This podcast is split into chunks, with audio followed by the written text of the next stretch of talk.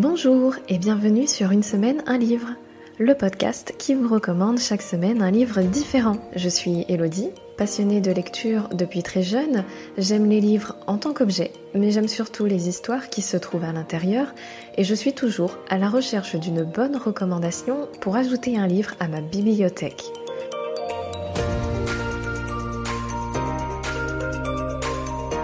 Tous les mardis, vous me retrouverez seule ou en compagnie d'un ou une invitée pour vous proposer une nouvelle recommandation. Il s'agit d'un livre qui mérite d'être connu, d'être lu, voire même d'être écouté. Et vous, cher auditeur, si cette recommandation a fait écho en vous, vous ajouterez peut-être ce livre à votre propre bibliothèque.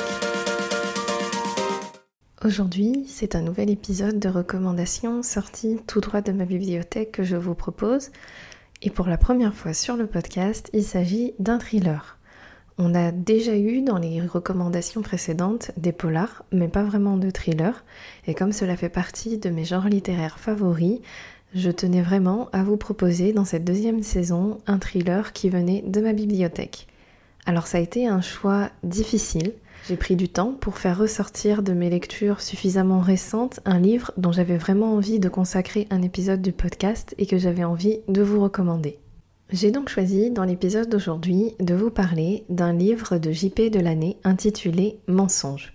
Je l'ai lu en début d'année et c'est d'ailleurs un livre que j'ai recommandé à une amie. Dans ce roman, on découvre Claire Wright, une jeune londonienne qui rêve de devenir actrice. Pour cela, elle s'exile à New York en espérant faire décoller sa carrière.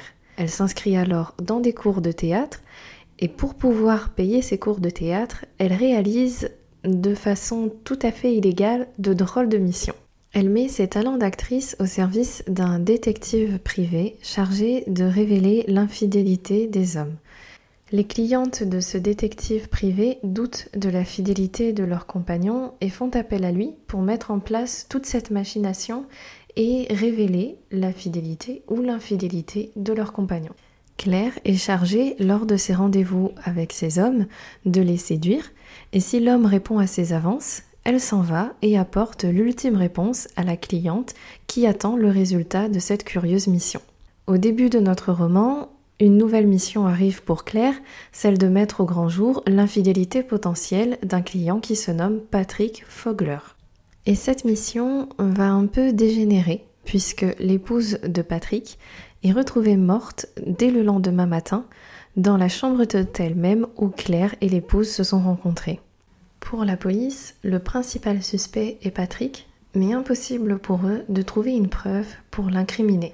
Et c'est à ce moment-là que la machination à l'origine de l'intrigue se met en place. Les autorités demandent à notre héroïne Claire de jouer le rôle de sa vie, celui de séduire à nouveau Patrick et surtout de le séduire dans l'objectif de lui soutirer des aveux. Cette mission sera alors le cœur de notre lecture. Alors comme beaucoup de mes invités avant moi, j'ai eu du mal à choisir le livre dont je voulais parler dans cet épisode. J'ai longtemps regardé ma bibliothèque à la recherche du bon livre à vous recommander dans cet épisode, mais je n'arrivais pas du tout à me projeter et à choisir un livre.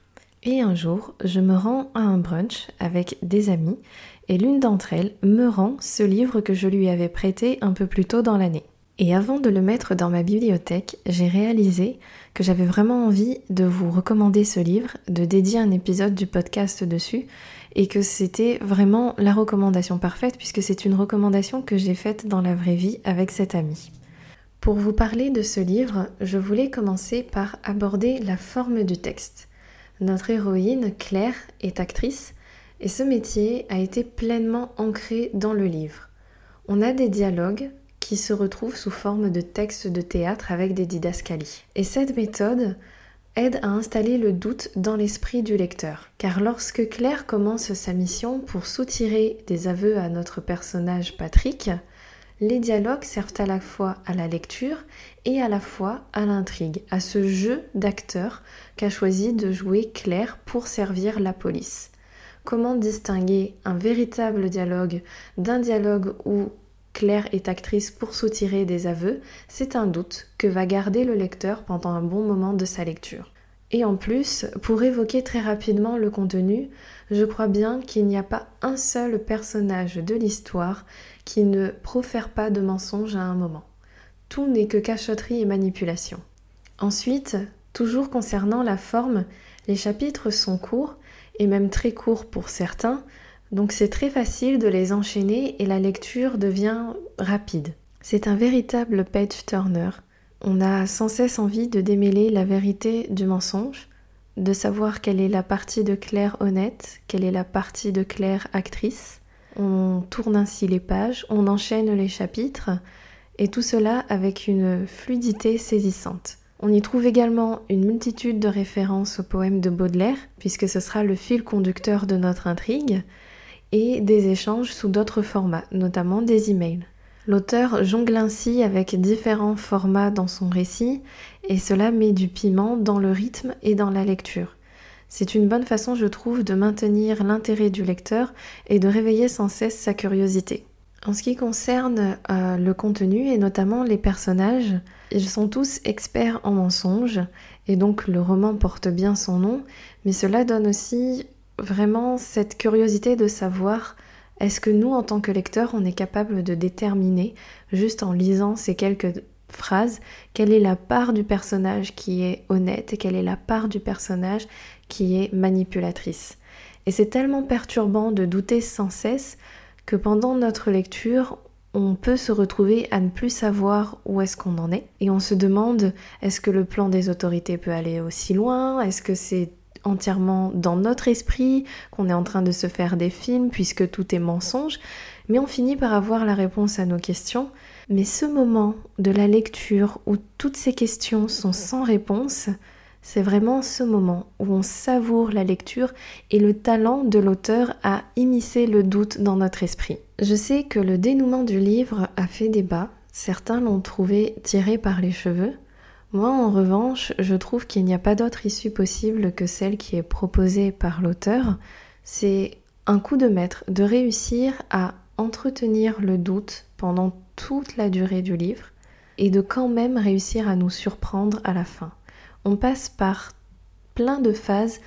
Telle partie est vérité, telle partie est mensonge. Et puis ensuite, on change d'avis. Donc je trouve que c'est vraiment talentueux de réussir à surprendre après avoir entretenu le doute pendant toutes les pages du livre. C'est un roman que je recommande si vous êtes à la recherche d'un thriller psychologique et d'un livre qui se lit rapidement mais qui vous tient également en haleine. Ce n'est pas un livre dans lequel on s'ennuie, on se pose beaucoup de questions, on cherche sans cesse à démêler le vrai du faux, et on a une lecture très fluide, très différente avec cette façon de jongler entre les différents formats, les textes de théâtre, la poésie et les emails échangés. On ne s'ennuie vraiment pas pendant cette lecture.